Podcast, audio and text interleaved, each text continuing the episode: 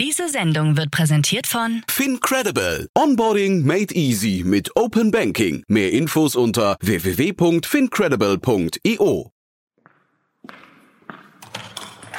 Die erste Gründung ist sehr mühsam, sehr arbeitsintensiv, sehr reflektiv.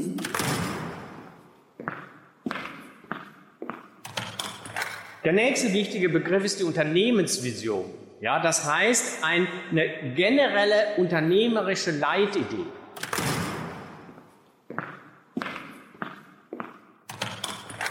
Wer treibt eigentlich eine Innovation voran? Wo entsteht was Neues? Es geht fast immer oder eigentlich immer von Persönlichkeiten aus.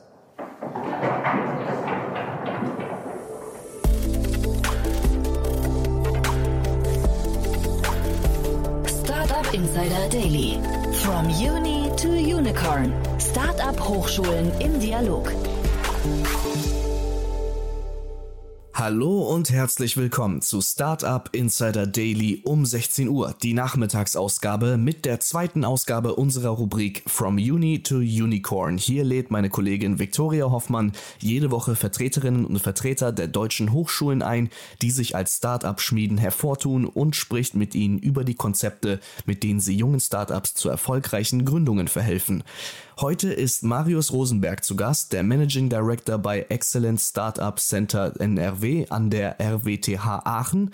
Die Rheinisch-Westfälische Technische Hochschule Aachen ist mit mehr als 47.000 Studierenden die von der Anzahl her zweitgrößte Universität für technische Studiengänge in Deutschland. Und das Excellence Startup Center NRW ist eine Initiative für mehr Gründungen aus Universitäten. Jährlich gibt es mehr als 60 RWTH-Ausgründungen, viele Kooperationsunternehmen und ein starkes VC-Netzwerk für Großfinanzierungen, um die GründerInnen zu unterstützen. Das in aller Kürze. Nach den Verbraucherhinweisen gebe ich ab an Viktoria Hoffmann und Marius Rosenberg. Viel Spaß. Werbung.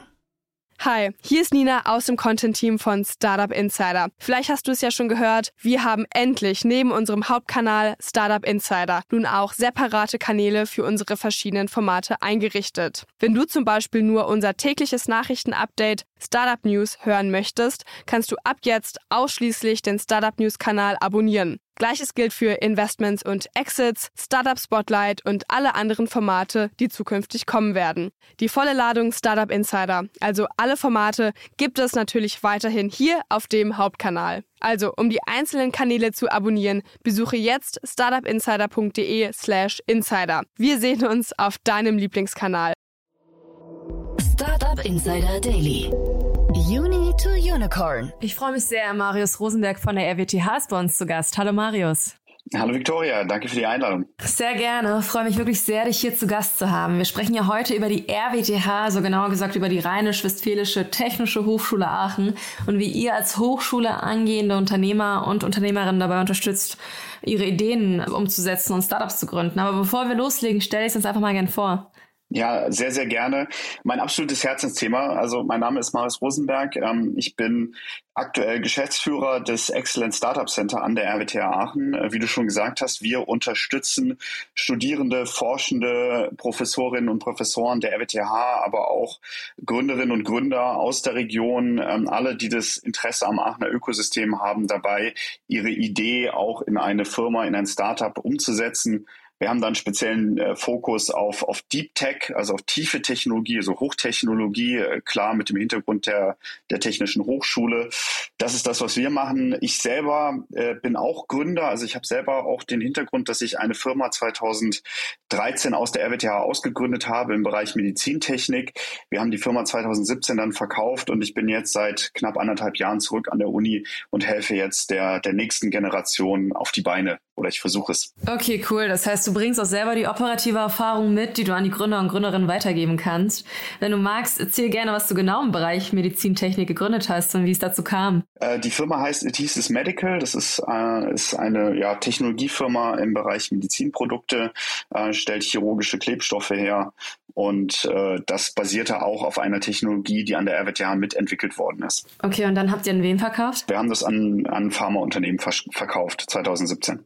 Also scheinbar habt ihr da etwas gefunden, was wirklich ein Problem gelöst hat. Ich habe gesehen, dass ihr erst 2019 oder 2020 damit angefangen habt, Startups zu unterstützen. Ja, also die Gründungsunterstützung an der RWTH gibt es schon sehr, sehr lange. Der Professor Brettel, der äh, den, den Lehrstuhl für den Bereich Entrepreneurship innehat, ähm, der macht das schon seitdem er an der Uni ist, äh, seit äh, 2005, glaube ich, ist es, und, äh, und hat da das Gründerzentrum aufgebaut. Also die Unterstützung gibt es schon sehr, sehr lange. Also es gab immer ähm, auch Mitarbeitende an dem Gründerzentrum am Lehrstuhl von Professor Brettel, die äh, die Gründung unterstützt haben. Das war dann vor allem, um äh, Exist, das Exist-Förderprogramm zu bekommen in den ersten Jahren. Und ähm, ich sag mal, den Turbo haben wir dann im Jahr 2019 eingelegt, wo dann an der RWTH das Projekt Excellent Startup Center umgesetzt werden konnte. Das ist ein Förderprojekt des Landes Nordrhein-Westfalen, wo sechs Hochschulen im Land nochmal besonders ähm, gefördert werden, um die Gründerkultur und auch die, äh, die Programme aufzusetzen an den Hochschulen, um Gründungsinteressierte ähm, äh, zu unterstützen, die die Startups äh, dann auch an den Start zu bringen. Und äh, das hat bei uns war quasi so eine Turbozündung, wo wir halt die Aktivitäten wirklich massiv erhöhen konnten. Also wir haben jetzt also ein paar Zahlen zu nennen. Ähm, mittlerweile arbeiten 60 Personen in dem in der Gründungsunterstützung an der RWTH und äh, vorher waren das äh, äh waren die Zahlen vielleicht so bei bei 15 Leuten insgesamt, die sich da mit dem Thema Transfer auseinandergesetzt haben. Das hat sich schon extrem gesteigert, aber auch zum Vergleich äh, in München äh, die Unternehmertum, ähm, da sind äh, 250, 300 Leute ungefähr beschäftigt. Also da geht noch äh, viel mehr, aber für uns ist das schon ein riesiger Schritt nach vorne. Ähm, mit, äh, mit 60 Leuten können wir schon unglaublich viel umsetzen. Äh, wir haben auch Geld bekommen, um einen eigenen Inkubator aufzu aufzubauen. Der heißt Collective Incubator, wo wir 4000 Quadratmeter Fläche plus ähm, einem großen, einer großen Werkstatt haben, wo wir halt auch technische Ideen mit Maschinen ähm, umsetzen können, wo Prototypen gebaut werden. Also da ist jetzt äh, einfach eine ganz neue Dimension erreicht worden in den letzten äh, zweieinhalb Jahren. Okay, krass. Äh, bevor wir auf den Inkubator zu sprechen kommen, 60 Personen sind ja schon eine Hausnummer. Wie kann man sich das vorstellen? Die arbeiten dann Vollzeit für das Startup-Programm oder gehören sie eher zum Mentorennetzwerk? Also das sind jetzt Mitarbeitende der äh, RWTH, das sind teilweise wissenschaftliche Mitarbeitende, also äh, Doktoranden, die am Lehrstuhl tätig sind, aber auch festangestellte Mitarbeiter der RWTH Innovation GmbH. Das ist eine Tochtergesellschaft der RWTH. Da hat die RWTH was Besonderes, weil wir den Transfer quasi aus einer Hand machen. Also ähm, viele Universitäten nutzen für den Technologietransfer, das heißt auch für das für das Auslizenzieren von Patenten nutzen die äh, zentrale Einrichtungen des Landes äh, oder also des Bundeslandes im Endeffekt und die RWTH kümmert sich um das IP selber, also um die Patente. Das heißt, wir haben das alles aus einer Hand. Das heißt, wenn ein Forscher an der RWTH etwas erfindet, dann wird er unterstützt von Kollegen der RWTH Innovation, vom Innovation Management. Ähm, dann wird ein Patent geschrieben und idealerweise geht es dann Hand in Hand weiter mit meinen Kolleginnen und Kollegen, die dann die Unterstützung übernehmen, wenn es dann Richtung Gründung geht. Also wir machen das aus einer Hand ähm, und versuchen so wirklich, also wieder nochmal das Wort Deep Tech, wir versuchen so wirklich die tiefen Technologien, die halt auch komplex sind, äh, so ganzheitlich zu unterstützen und da wirklich auch früh anzusetzen. Also vielleicht kurz für unsere Zuhörer und Zuhörerinnen, IP steht für Intellectual Property, also geistiges Eigentum. Gibt es auch Patente, also Erfindungen, die wirklich ungenutzt herumliegen, also die wirklich vielleicht gute Ideen sind, aber aus denen keine Unternehmen hervorgehen oder auch keinen Gebrauch in Unternehmen finden? Das, das gibt es auch. Ähm, die liegen meistens ungenutzt rum, nicht weil es eine schlechte Idee ist oder so, sondern weil das Team fehlt, äh, um ehrlich zu sein. Also dann äh, sind es, wurde es meistens erfunden und äh, die äh, Erfinderinnen und Erfinder selber äh, wollen die akademische Karriere weiter ver verfolgen und es fehlt sozusagen die operative Geschäftsführung, die das wirklich in die Hand nehmen möchte. Und ähm, jetzt auch im Rahmen des Excellent Startup Center, wir haben unterschiedliche auch Aktivitäten gestartet, um auch diesen IP-Schatz an der Stelle zu äh, zumindest teilweise zu heben geben. Das heißt, äh, wir, wir machen diese ganze Technologie transparent und wir suchen aktiv nach äh, Co-Foundern. Also wenn irgendjemand hier zuhört und äh, Interesse sozusagen an spannender Technologie hat, ja, können sich gerne melden. Wir machen ein aktives Co-Founder-Matching. Das heißt, wir bringen Technologie und Personen zusammen und auch ähm, die potenziellen Mitgründer, das sind dann oft Forschende an der RWTH, die dann halt in einer, in einer unterstützenden Form auch weiter mit dabei sind. Also das ist, das ist die eine Sache, so ein Co-Founder-Matching, was wir wirklich aktiv betreiben. Das machen wir auch mit anderen eher wirtschaftlich orientierten Universitäten zusammen, wie zum Beispiel der Uni Maastricht oder der, oder der WAU in Fallender. Ähm, und was wir auch machen oder was wir anbieten, ist ein ganz neu ein Entrepreneur in Residence Programm, wo wir insbesondere erfahrene Gründerinnen und Gründer ähm, die Möglichkeit geben, für drei Monate als eine Art Gastwissenschaftlerin oder Gastwissenschaftler an der RWTH äh, zu arbeiten zu können und quasi äh, diese Technologie sich anzuschauen, über drei Monate so eine erste Identifikation zu machen und dann nochmal drei Monate dran zu hängen, um dann idealerweise die Technologie dann auch umzusetzen und in so eine potenzielle Gründung auch einzusteigen. Also es gibt unterschiedliche Instrumente, mit denen wir ähm, auch diesen ungenutzten IP-Schatz heben wollen äh, oder auch einfach nicht vollständige Gründerteams dann nochmal mit, mit dem fehlenden Personal ausstatten. Also wirklich auch ein Aufruf an die erfahrenen Gründer und Gründerinnen dort draußen, die Unternehmertum an Hochschulen fördern möchten. Meldet euch bei Marius oder bei der RWTH. Oder auch an junge Leute, die vielleicht die Lust haben, etwas zu gründen, aber nicht die Idee oder das technische Fachwissen für ein Deep Tech haben oder Co-Founder suchen. Was muss denn ein Gründer oder eine Gründerin für Voraussetzungen mitbringen, damit ihr sagt, das ist jetzt der geeignete Kandidat oder die geeignete Kandidatin, um euren Schatz nach außen hinzutragen? Leidenschaft. Es, also ich gehöre ganz klar zu der Fraktion, die sagt, äh, äh, Unternehmertum äh, kann man lernen. Das, das, das wird einem nicht in die Wiege gelegt, sondern, sondern ähm, man erlernt es, indem man halt einfach äh, genug Leidenschaft mitbringt. Also wenn, wenn man ein Interesse an Technologie hat, wenn man Lust darauf hat, ich sag mal, äh, nicht die nächste Internetplattform zu bauen, sondern halt mit Lasern und äh, mit, äh, mit Algorithmen zu arbeiten, ähm, dann, dann ist das schon die wichtigste Grundvoraussetzung, weil ähm, Idealerweise haben wir dann crossfunktionale Gründerteams, wo dann halt auch Personen drin sind, die den technologischen Part mitbringen. Und, äh, und da muss man gar nicht so viel Angst davor haben, ins kalte Wasser zu springen, sondern ich glaube, wenn die Leidenschaft da ist und der Wille halt auch wirklich sich in so ein Thema reinzufuchsen, dann, dann äh, sind die besten Grundvoraussetzungen auf jeden Fall schon da. Aber ein technologisches Grundverständnis muss man ja schon irgendwie mitbringen, wenn man einen Deep Tech gründen möchte, oder? Äh, also ich glaube, das Interesse in Anführungsstrichen reicht erstmal. Also ich, ich, ich will mich da gar nicht zu weit aus dem Fenster lehnen. Das ist nur meine auch persönliche Erfahrung. Also ich, ich habe selber, wie gesagt, eine Firma im Bereich äh, Medizintechnik gegründet. Äh, da ging es um Klebstoff auf Polyurethanbasis. Ja, ähm, ähm, ich, ich habe selber einen BWL-Hintergrund. Ich habe ich hab, äh, Betriebswirtschaft studiert und bin halt in diese Technologiegründung halt auch so reingerutscht, weil die Leidenschaft da war und weil die Technologie äh, äh einfach da war.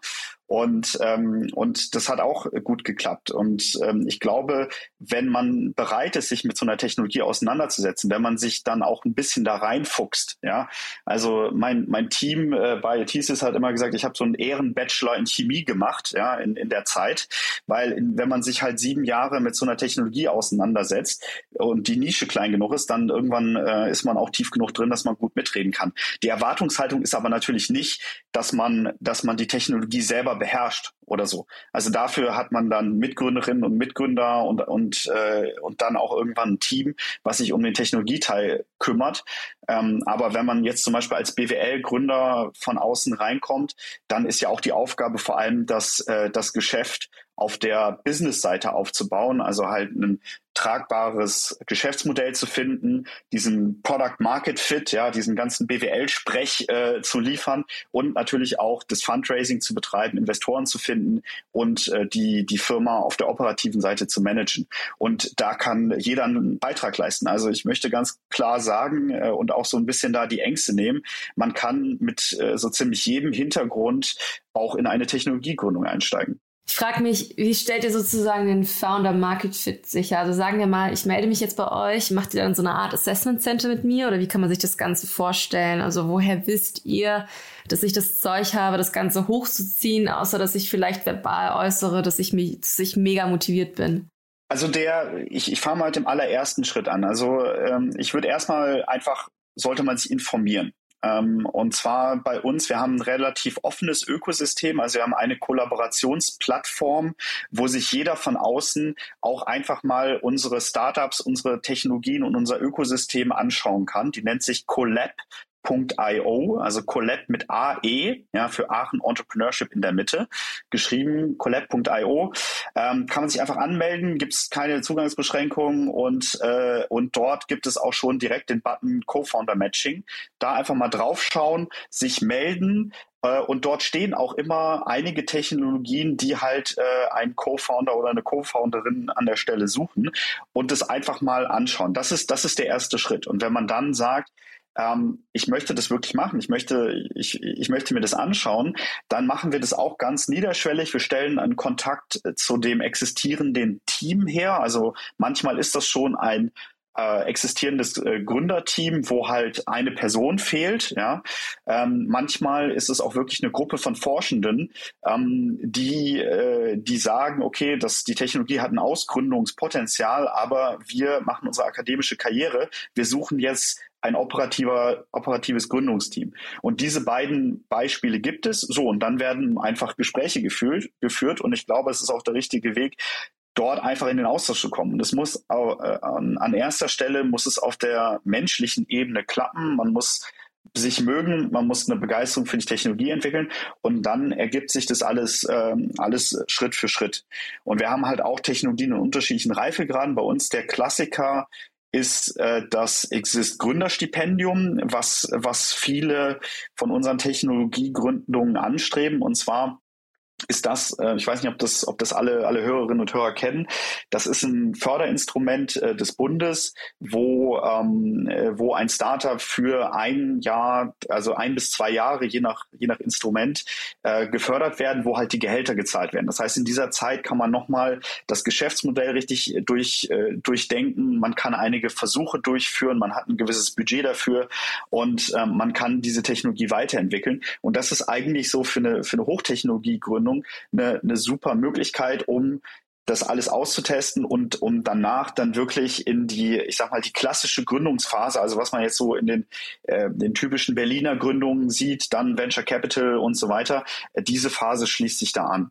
Und äh, wir haben da wirklich sehr, sehr gute Beispiele. Also ich kann einfach mal auch ein paar Sachen reinwerfen, was dann Leute, Leute googeln können. Zum Beispiel ein, ein Team, ähm, was das bei uns gemacht hat, ist zum Beispiel das Team Cure. Ähm, die machen eine, eine, eine Software, um die äh, Qualität und die Lebensdauer von Batterien zu monitoren. Und das machen die über eine Cloud-Anwendung. Das heißt, die können bei Elektroautos oder auch bei, bei stationären Zellen können die halt schauen, wie ist die, äh, wie sind die Lebensparameter dieser Batterie, können dadurch verhindern, dass Brände entstehen und so weiter. Und die haben, die sind mit einem ähm, Exist Gründerstipendium gestartet und äh, haben mittlerweile über 10 Millionen an Venture Capital äh, eingesammelt. Ist ein, ist ein super Team, extrem gut unterwegs, ähm, sehr spannende Technologie. Ein anderes Team, was jetzt auch äh, ähm, gut unterwegs ist, heißt Fibercode. Äh, die ähm, haben äh, Fasern aus Basalt, das ist ein, ist ein Lavagestein, äh, entwickelt, die mit äh, Aluminium und anderen Legierungen beschichtet sind und dadurch äh, spannende Eigenschaften bekommen, die zum Beispiel beim Abschirmen von, äh, von Batteriezellen oder von 5G-Devices ähm, genutzt werden können. Und die sind auch mit einem Gründerstipendium gestartet und sind danach in der Venture Capital Phase auch reingekommen und sind jetzt auch Venture Capital finanziert. Also das sind so bei uns die ich sag mal, typischen Wege, wie wir halt diese, diese Hochtechnologie dann auch ähm, auf die Straße bekommen. Super spannend. Die sprüht ja wirklich vor innovativen Ideen. Ihr seid ja auch eine ziemlich große Universität. Wie viele Studierende habt ihr? 40.000, 50.000 irgendwie so? Ja, genau. Also die RWTH hat, äh, hat äh, knapp 50.000 Studierende. Ähm, dazu kommen nochmal 550 Professorinnen und Professoren und, äh, und fast 6.000 Mitarbeitende im Bereich äh, Forschung, also, äh, also wissenschaftliche äh, Mitarbeiterinnen und Mitarbeiter.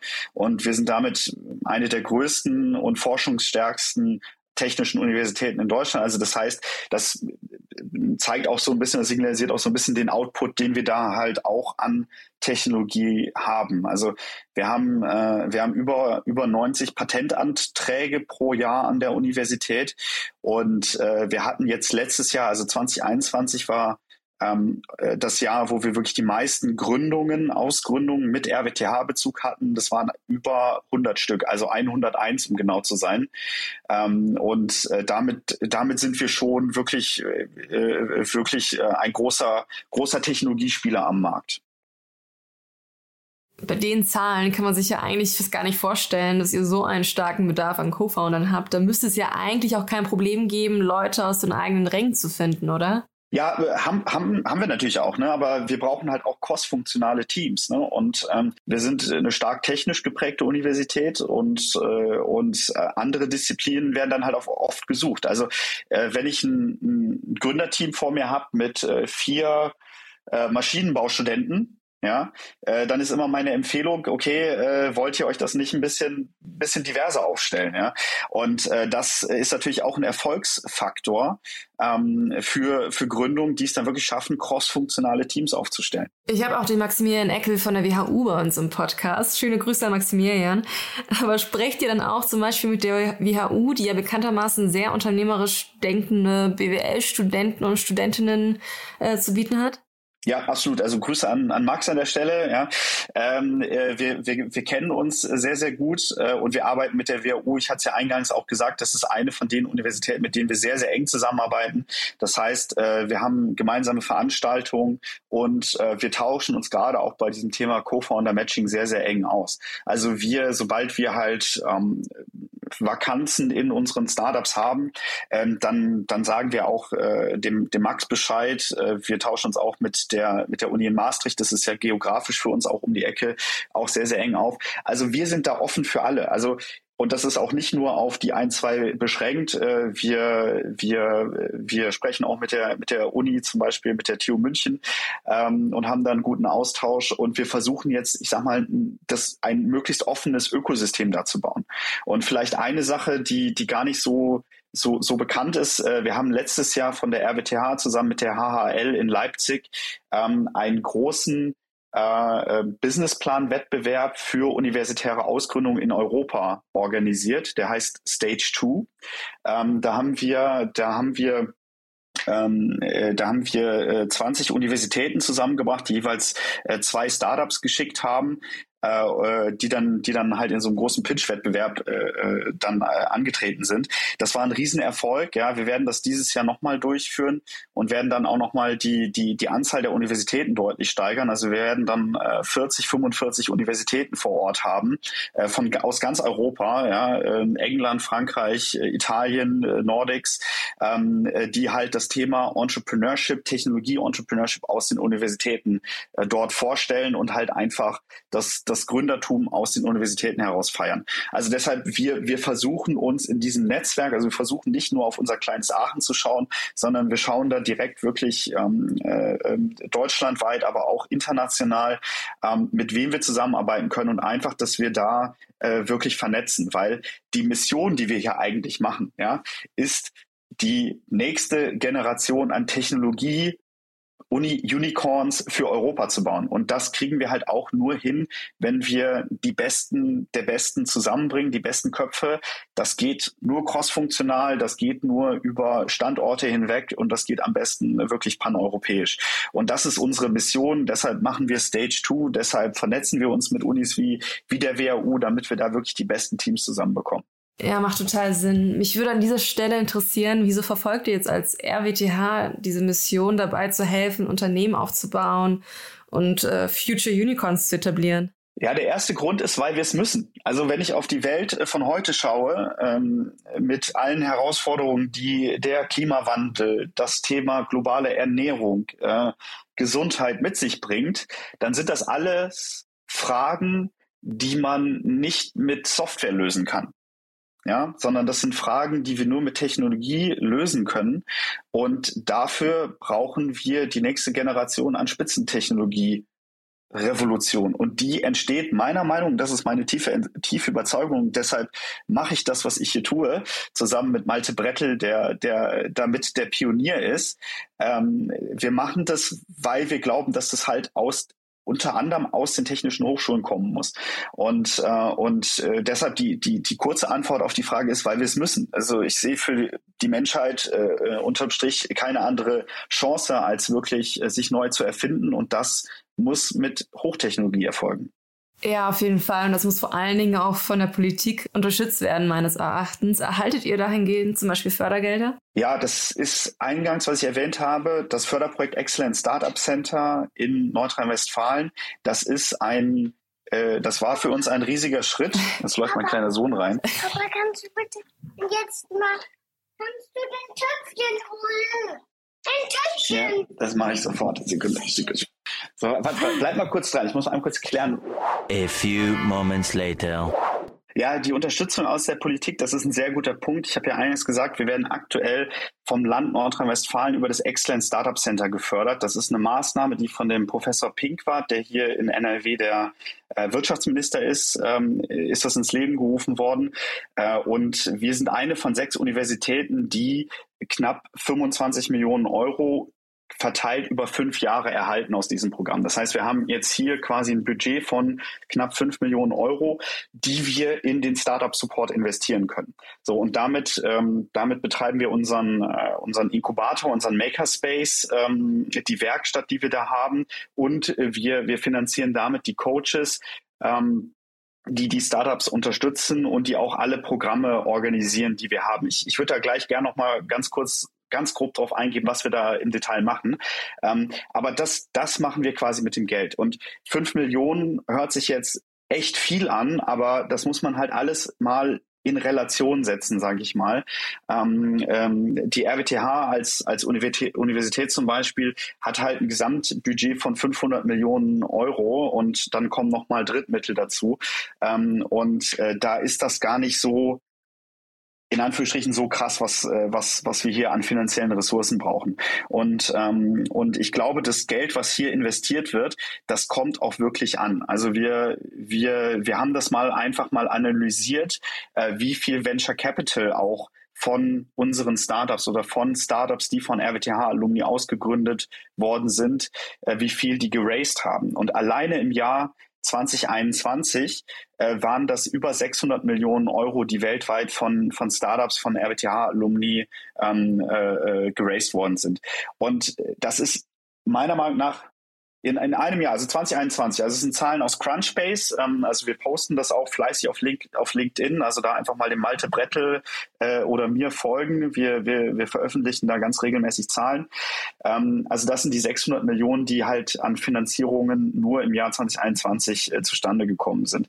Und ähm, und unsere Startups äh, landen in ganz Deutschland, sogar international, äh, aber viele bleiben halt auch in der Region. Also wir haben jetzt auch Finanzierungsrunden von über 100 Millionen Euro, also 110 Millionen Euro letztes Jahr 2021 nur in Aachen und der Region gesehen.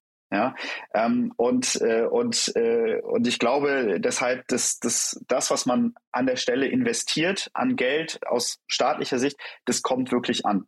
Und ich muss auch dazu sagen, ähm, ich glaube, viele Bereiche oder viele Startup-Bereiche brauchen gar keine Finanzierung. Also wenn ich, wenn ich mir also Finanzierung jetzt aus öffentlicher Hand, ja. Also ich glaube, so ein Ökosystem wie Berlin und so zum Beispiel, das funktioniert mittlerweile extrem gut, einfach weil, weil schon so viel da ist an ähm, äh, an äh, Angel-Investoren und auch einfach an Wissen und Personen, die das halt einfach schon mal gemacht haben.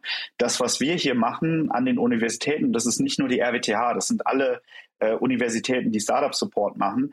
Ähm, äh, das ist ja extrem früh. Ja, das heißt, wir mobilisieren ja überhaupt die Studierenden. Wir bringen die überhaupt erstmal in den Kontakt mit dem, mit der Idee, was zu gründen.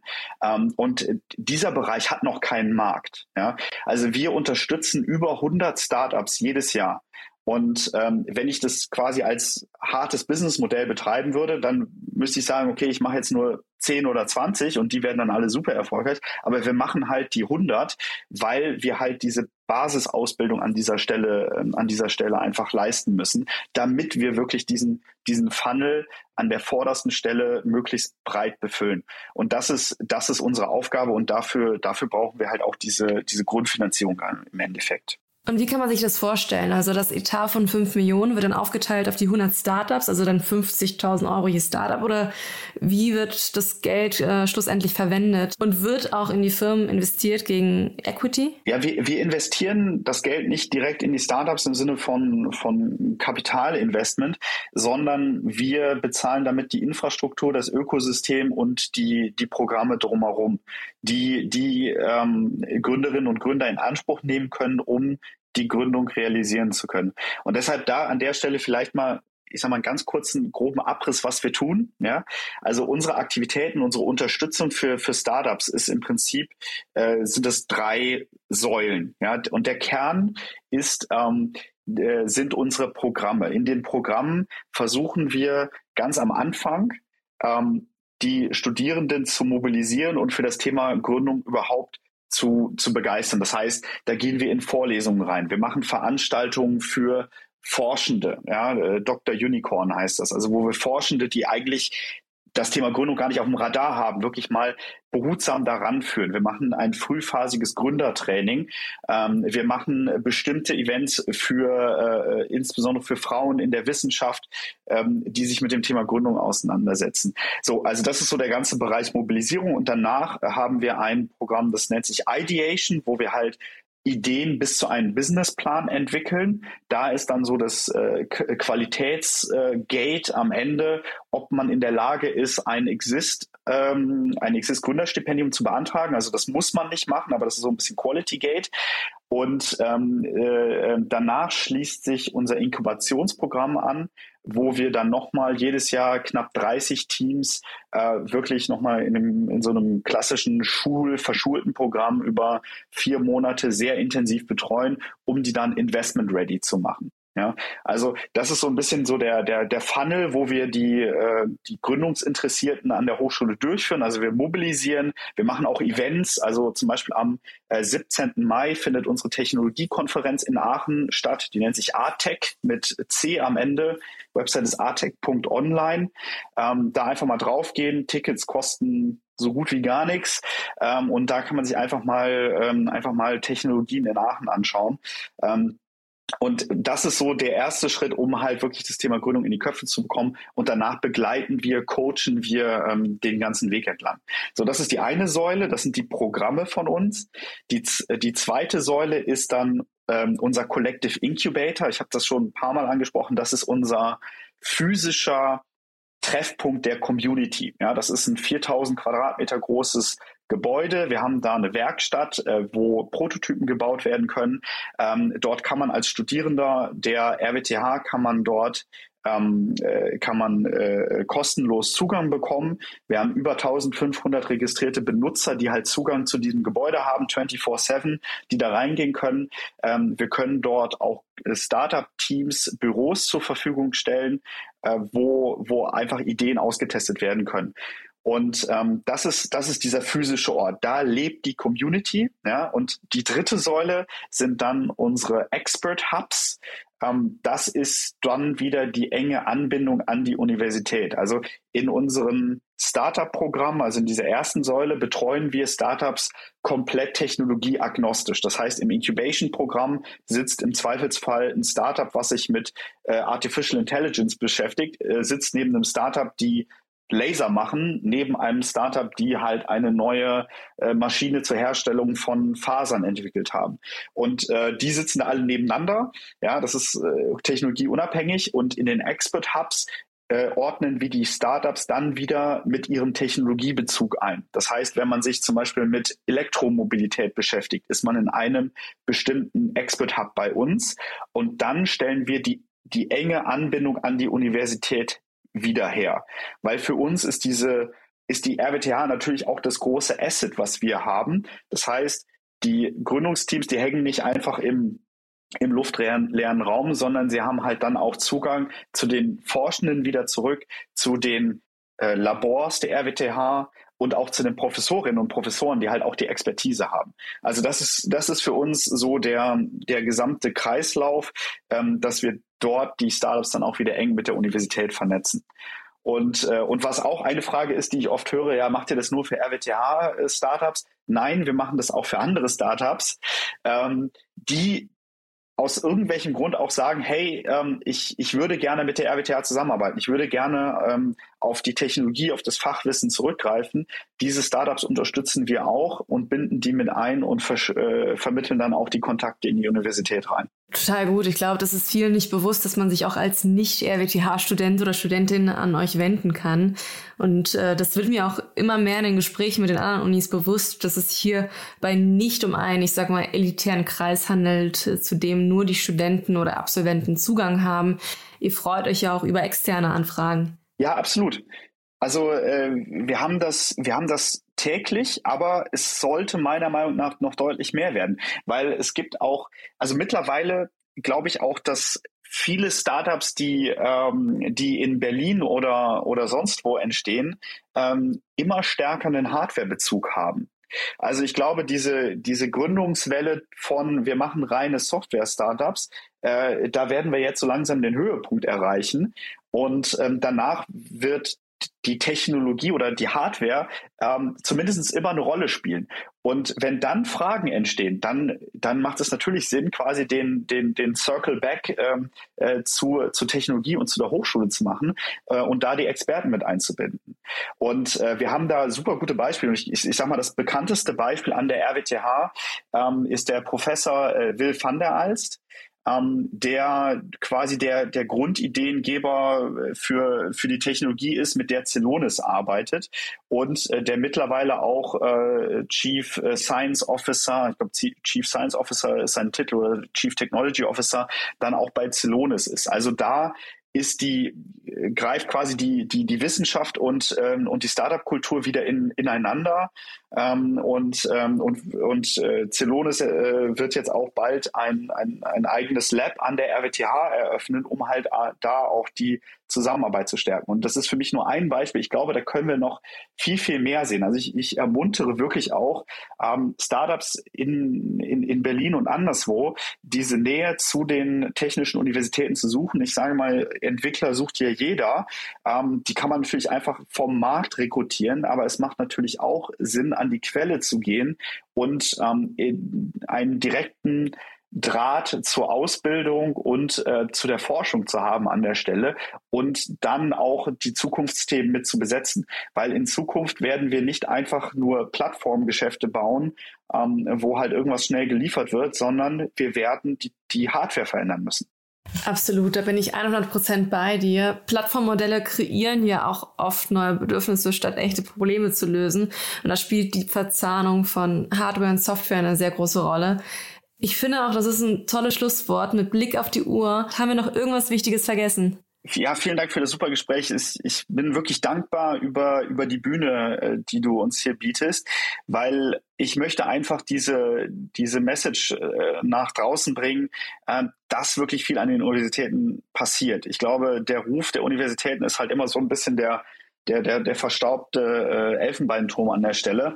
Äh, und äh, das, äh, das entspricht nicht, nicht der Realität. Also erstmal ist die Gründungsdynamik an, an den Universitäten kriegt eine ganz neue Dimension. Also die, die Studierenden ähm, haben wirklich Bock zu gründen. Ja, äh, das ist die eine Sache. Und auf der anderen Seite glaube ich auch, dass sich die Forschung immer weiter dem Thema Gründung öffnet, äh, weil das halt der Hebel ist, dass halt Erfindungen und Erkenntnisse nicht einfach nur veröffentlicht werden, sondern halt auch in der Anwendung landen. Und, und das ist für mich einfach ein super Signal und das ist einfach eine, ja, eine, eine Message, die, die wir nach außen tragen sollten. Ja, super. Danke, Marius. Ganz viel Erfolg weiterhin. Ich danke dir, Victoria. Danke für das Gespräch. Werbung. Hi, ist Paul. Product Manager bei Startup Insider. Willst du wissen, welche Startups aus Hamburg, Mannheim oder vielleicht auch Bielefeld sich mit künstlicher Intelligenz beschäftigen? Oder wie zum Beispiel das Portfolio von Earlybird oder HV Capital aussieht? Entdecke all das und noch viel mehr auf unserer Plattform. Kostenlos und ohne Begrenzungen. Unsere Datenbank umfasst über 20.000 Profile aller relevanten Startups, Investoren und Personen, die darauf warten, von dir entdeckt zu werden. Also, wenn ich dein Interesse geweckt habe, schau einfach mal auf unserer Plattform vorbei unter startupinsider.de/slash insider. Startup Insider Daily, der tägliche Nachrichtenpodcast der deutschen Startup-Szene. Vielen Dank an Viktoria Hoffmann und Marius Rosenberg für das Gespräch. Startup Insider Daily verabschiedet sich für den heutigen Tag. Am Mikro war heute wieder für euch Levent Kellele. Ich sage vielen Dank fürs Zuhören und freue mich, wenn wir uns morgen zur Morgenausgabe wiederhören. Macht's gut und auf Wiedersehen. Diese Sendung wurde präsentiert von Fincredible. Onboarding made easy mit Open Banking. Mehr Infos unter www.fincredible.io.